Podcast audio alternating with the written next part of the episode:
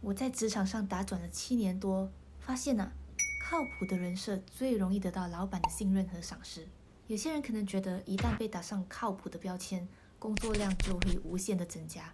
可是如果反倒来说，你显得很不靠谱，好的机会就永远都不会降临到你身上啊！有付出才有收获。那么要怎么建立靠谱人设呢？一、名声的重要性。我记得有一次都还没有见到那个人，朋友就和我说，待会你必须得见见他，他很懂职场的。你最近不是在考虑换工作的事情吗？他人很好，一定能够帮到你。我瞬间就觉得哇，这个人真的好靠谱呀！这就是名声。名声是在人们谈话之间打转的涟漪。你在进场之前呢，他就已经发挥了作用，直到你离开以后，人们都还会议论纷纷。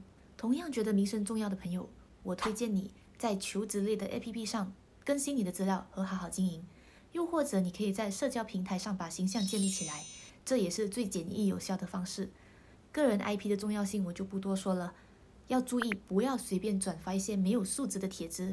又或者有些人觉得有色自然香，何必当凤梨呢？名声确实不能当饭吃，我也支持大家做自己。只是在职场里，一个好的名声是为你的前程埋下重要的群众基础，让你事倍功半。第二，姐妹们在职场里必须要准时，这是少数能够由我们来控制的事情。我认识这么一个人，他抓住了一个同事的把柄。就在会议室里面说：“那你常常这样，有时候会迟到的。我们把会议时间设定迟十分钟，等等吧。”还没开会呢，大家对曼妮的印象就已经大打折扣了。姐妹们，真的准时看起来是小事一桩，但是实际上不准时的人就是会让人觉得不靠谱。如果你偶尔会迟到，不必害怕，风评是可以随着你的行动和时间慢慢被改变的。这就让我们来到第三点，信用。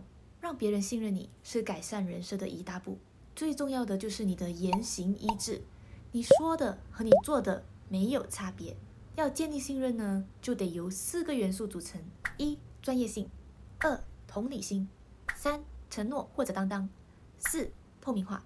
如果和同事一起负责的事情出了差错，对方立即出现表态，这就是专业。他告诉你他明白你的担忧，这就是同理心。并且答应会和你一起承担这件事情，这就是承诺和担当。即使他不知道可不可以在短时间内解决，但是他透明化的告诉你这件事情，而且言行一致，说到做到，这就会成为以后你对他信任度的基础了。那么在这四个方面里面，你最擅长的是什么？你最不擅长的又是哪项呢？你可以花时间看看怎么改进自己。不管是在面试啊、筹募资金，或者是在平时的社交圈子里面。你说话时必须得保持一致性的开头和结尾，处事风格也如出一辙，这将会是你在人们心中留下的印象，久而久之成为你的名声。希望这些对你有帮助。再见。谢谢你收听我的频道，这是维他命 C C，天天补充你的正能量。希望你今天过得更好，下次再来哦，拜拜。